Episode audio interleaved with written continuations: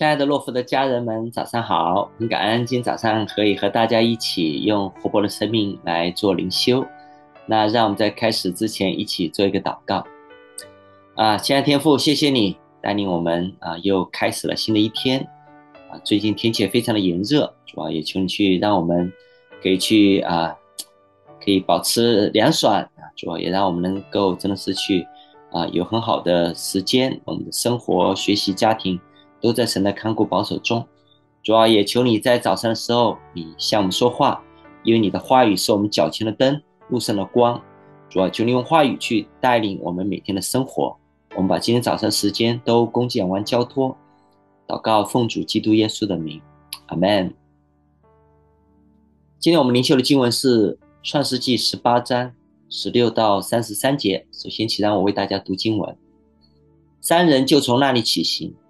向索多玛观看，亚伯拉罕也与他们同行，要送他们一程。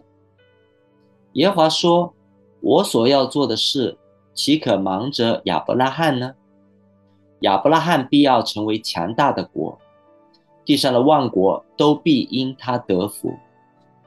我眷顾他，我要叫他吩咐他的众子和他的眷属遵守我的道，秉公行义。”使我所应许亚伯拉罕的话都成就了。耶和华说：“索多玛和蛾摩拉的罪恶甚重，深闻于我。现在我要下去查看他们所行的，果然竟像那达到我耳中的声音一样吗？若是不然，我也必知道。”二人转身离开那里，向索多玛去。但亚伯拉罕仍旧站在耶和华面前。亚伯拉罕近前来说：“无论善恶，你都要剿灭吗？倘若那城里有五十个异人，你还剿灭那地方吗？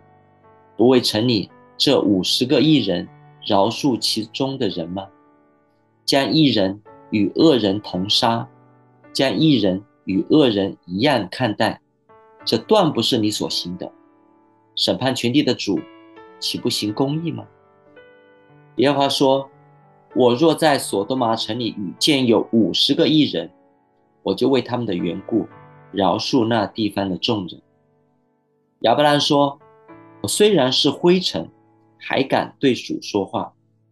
假若这五十个义人短了五个，你就因为短了五个毁灭全城吗？”他说。我在那里若见有四十五个，也不毁灭那城。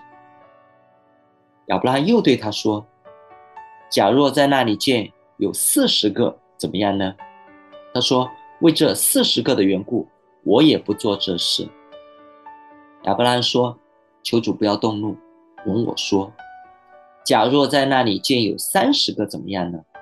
他说：“我在那里若见有三十个，我也不做这事。”亚伯拉罕说：“我还敢对主说话。假若在那里见有二十个，怎么样呢？”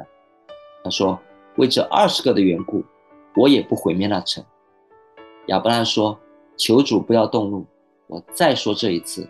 假若在那里见有十个呢？”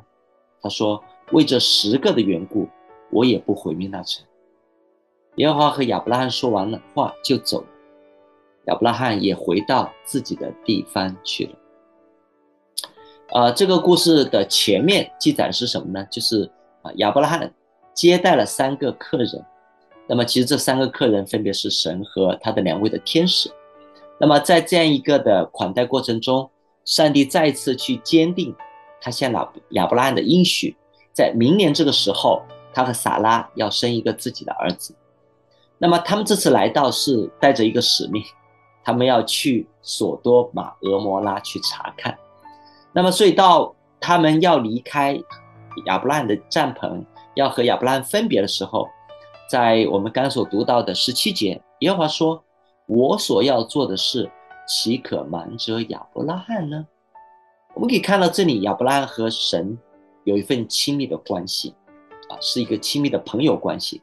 所以神说：“哎，我要将我心中的意念，我心中所要做的事，我要告诉我的朋友亚伯拉罕。”那么他就向亚伯拉罕去解释他这一趟行程的目的。在二十一节，他说：“我要去查看索多玛和俄摩拉所行的，是不是竟像那达到我耳中的声音，他们的所犯的罪恶深重。”所以，我们在这里我们可以看到，神是一位公义的神，神是一位鉴察人心的神。所以在诗篇一百三十九篇二十三到二十四节，当诗人他去赞叹神的同在、神的全知、神的全能之后，诗人的祷告就是：神啊，求你鉴察我，知道我的心思，试炼我，知道我的意念，看在我里面有什么恶行没有，引导我走永生的道。所以弟兄姊妹也盼望我们每一天，当我们去读经、祷告的时候，我们特别要祷告，让圣灵去关照我们，让我们自己去省察我们的心思意念，我们在神面前去悔改，我们去过一个讨神喜悦的生命。那在这里啊、当亚伯拉罕知道这个、这个、这一次神和天使的形成的目的以后，那他就啊、呃，在十八章二十三节。他就开始去代求，他说：“无论善恶，你都要剿灭。”因为大家，如果你读前面的经文，知道亚伯拉罕他有一个非常亲近的关系，就是他的侄子罗德，就是住在索多玛城，所以他啊、他一直都是非常，虽然跟罗德分开，但他一直都非常关心罗德。所以当罗德这被卷入一场的战争，全家被掳掠的时候，亚伯拉罕就去把他救回来。所以在这里，他知道神的心，他要毁灭所多玛城的时候，他就关心罗德和他一家的安危。那他这时候他就去向神去代求。所以他这里他代求的一个根据就是，神啊，你是一个公义的神，所以你不是一个不分善恶都要毁灭的神。所以这里亚伯拉罕的代求是以神的属性、神的公义的属性作为他代祷的根据。所以他在这里，他首先是。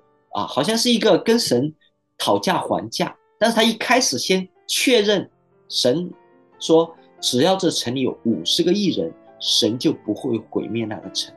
所以当亚伯兰先确认了神的底线，确认神的原则之后，哎，他就好像跟神在不断去对话，不断去商量，看看能不能降低他的要求。所以我们也看到神在这里非常的有恩典，所以在这里。神从最初的五十个亿人就不毁灭这个城，到四十五，到四十，到三十，到二十，最后神答应亚伯兰代求说，只要索多玛城里面有十个义人，神就不会毁灭那城。那当然，我们如果继续看下去，我们也知道，在这个索多玛城里面，连十个义人也没有，所以天使只是拯救了罗德和他的一家。我们在今天经文里面，我们读到什么呢？我想，我们最突出，我们看到就是一个代求者的角色。